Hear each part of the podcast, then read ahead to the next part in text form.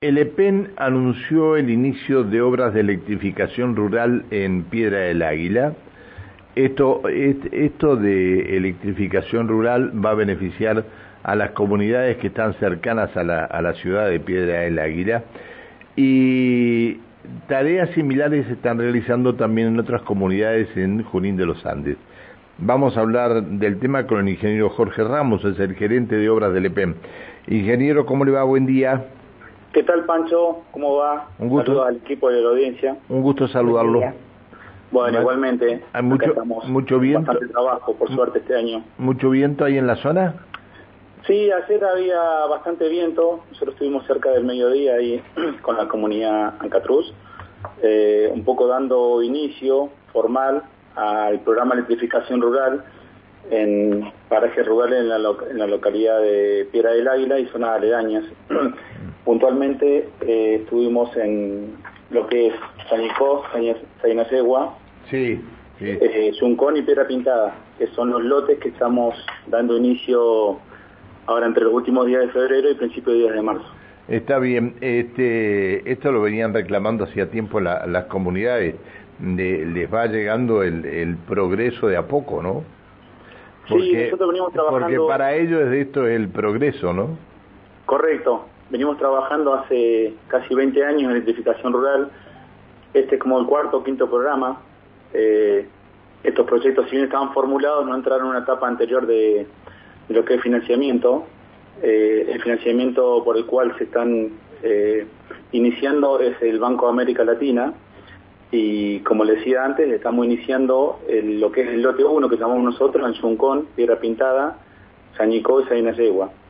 Eh, tiene un plazo previsto aproximadamente de 12 meses, estos cuatro frentes, y estamos en paralelo con la licitación del lote 2, que es la zona asociada a Carrancura, y después parajes rurales cercanos a Santo Tomás, lo que es Bosco del Agua y el Sauce. Está bien. ¿Y en Junín? En Junín estamos ya terminando las obras que habíamos iniciado en agosto de 2020, eh, la verdad que fue bastante complejo porque nos agarró la pandemia, pero por suerte hemos llegado ya a la etapa final. Eh, en el día de mañana se van a estar inaugurando lo que son los lotes 1 y 2. El lote 1 es una línea de media tensión que va desde nuestra estación Pío Proto, que alimenta la zona de San Martín y Juninza, hasta la localidad de Junín, una línea de transmisión de 23 kilómetros aproximadamente, y desde ahí sale una línea de 83 kilómetros a las Coloradas. Eh, lo importante de esta segunda línea es que nos va a permitir sacar el servicio en breve nuestra generación local, con lo cual seguimos trabajando en aporte de energías limpias y a descarbonizar el ambiente. Está, bien. Ahora, entonces, eh, eh, no solamente en Junín de los Andes, sino también va a llegar a las comunidades que están muy cerca ahí de las Coloradas, porque ahí hay una zona donde hay varias comunidades asentadas ahí. Correcto, sí, nosotros vamos a estar beneficiando en este proyecto a la comunidad Namucurá en San Ignacio, que es un frente bastante grande, a la comunidad Cayulés en el Salitral, todo lo que es Catanlil y Costa de Catanlil, y estamos llegando también al paso Mahuil Malal, el extromen.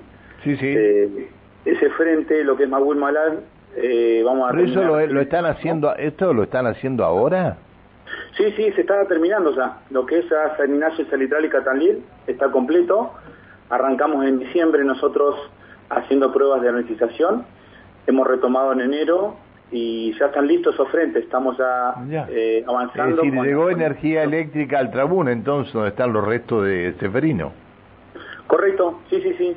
Ya estamos conectando a, a la población local. Son aproximadamente 600 familias beneficiadas directamente, indirectamente son 20.000 personas, porque incluye a, Junín.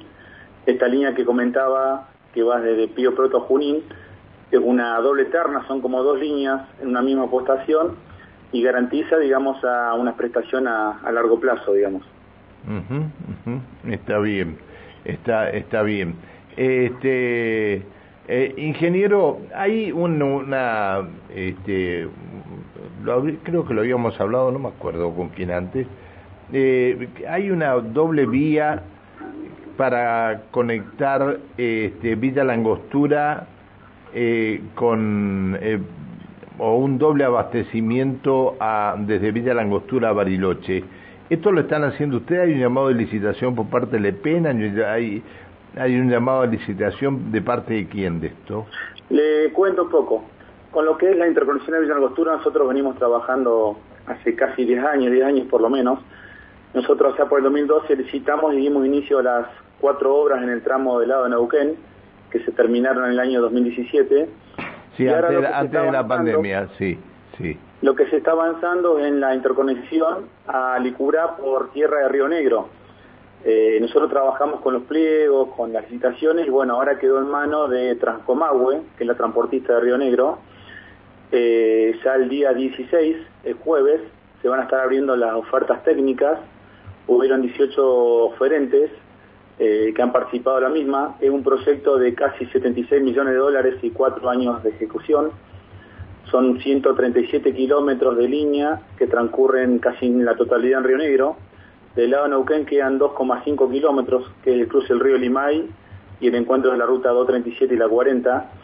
Eh, así que nosotros como eh, beneficiario directo estamos vamos a supervisar esas obras en conjunto con Transcomagüe. Pero, pero esto, ¿esto es para Villa Langostura o esto es para Bariloche? Le cuento un poquito más. En realidad, hoy Bariloche se abastece de lo que se conoce como Alipiba 1, que es el electroducto que va a Alicurá, Picaniceu y Bariloche. Lo que se va a hacer ahora es un segundo electroducto, o sea, Bariloche va a quedar alimentado por dos vías y sale de Alicurá hasta la estación transformadora de Inahuapi, que son aproximadamente 110 kilómetros nuevos, y de la estación transformadora de Inahuapi cruza a Neuquén, que son 7 kilómetros, 2,5 kilómetros del lado de Neuquén y 4 kilómetros y medio del lado de Río Negro, y otro electroducto que son 20 kilómetros de Inahuapi a Bariloche. Con lo cual Bariloche va a, tener un doble electroducto y va a permitir a Villa La Costura quedar interconectado. Mire usted. Esta obra quería comentarla, bueno, es bastante esperada, venimos trabajando hace bastantes años y va a contribuir también a lo que es, digamos, eh, el impacto ambiental. Eh, nosotros hoy en Villa La Costura estamos generando las 24 horas, estamos quemando casi 20 mil litros día por medio y tiene un costo altísimo para nuestra empresa y para la provincia. Así que el beneficio va a ser muy importante y va a completar las obras que nosotros ya finalizamos en 2017 y se va a poder interconectar la visa y duplicar el abastecimiento a Bariloche. Bien. Eh, financiamiento es de Nación, se consiguió a través de la Secretaría de Energía, así que el día jueves tenemos las ofertas técnicas y después de esa oferta técnica se van a evaluar y se van a abrir las ofertas económicas. Calculamos que todo el proceso va a estar resuelto a finales de abril, con posibilidad de arrancar las obras en primavera. ¿Y el financiamiento quién, quién lo hace? Es la Secretaría de Energía, ah, básicamente a través de Camesa está creado un fideicomiso que, que da como es, eh, garantiza financiamiento a obras prioritarias del sistema de transporte. Y eh, Neuquén y Reunido presentaron este proyecto de forma conjunta, se estuvo trabajando por bastante tiempo, iba a ingresar a través del BID, que es el Banco Interamericano de Desarrollo, pero bueno, se logró el financiamiento a través de aporte nacional. Bien, bien, bien. Eh, bueno, este ingeniero, eh, ¿cuándo termina la, eh, la parte de electrificación rural en Piedra entonces? Lo que es Piedra del Águila, le comentaba que son dos lotes. El lote 1 le dimos inicio a hacer y tiene un plazo aproximadamente de 12 meses. Vamos a intentar acelerar las obras para terminar, digamos, en un plazo menor. Y el lote 2 va a tener un plazo de 10 meses. Así estamos hablando fin de año, marzo del año que viene, abril. Eh, y estos proyectos van a seguir teniendo continuidad. Nosotros estamos formulando otras áreas que han quedado afuera de lo que llamamos el PROSAP Sur. Así que bueno, seguimos trabajando con las áreas que dependen de Nación, eh, la DIPROCE que le llamamos nosotros, que hoy depende de la, del Ministerio de Economía. Está bien. Así que constantemente tenemos proyectos formulados y ni bien sale línea de financiamiento, seguimos aportando a proyectos donde tenemos parajes rurales dispersos que hoy están alimentados con paneles fotovoltaicos y la idea es lograr interconectarlos, ¿no? Lo mismo también en algún momento se está evaluando la posibilidad de interconectar Traful, donde tenemos generación. Así que bueno, son todos proyectos ah, claro que, en, Traful hay generación, tiene razón. También, sí, lo que es Villa Langostura, Traful, Las Coloradas y Chorreaca, seguimos con generación nosotros. Así que un poco los proyectos también apuntan a poder interconectar esas localidades, ¿no? Está bien. Bueno, ingeniero, le agradezco que nos haya atendido, le pido disculpas por haberlo molestado, ¿eh? Por favor, Pancho, un saludo a todo el equipo de la audiencia y que tengan un excelente día. Buen día para usted también. El ingeniero Jorge Ramos, gerente de obras de Lepen. Mira vos, eh, comunidades que, que no, no tenían acceso a la energía eléctrica van a tener acceso ahora. Con razón me decían, viene el progreso, me decían el otro día. ¿Qué, qué viene? Mirá cómo lo, cómo lo toman.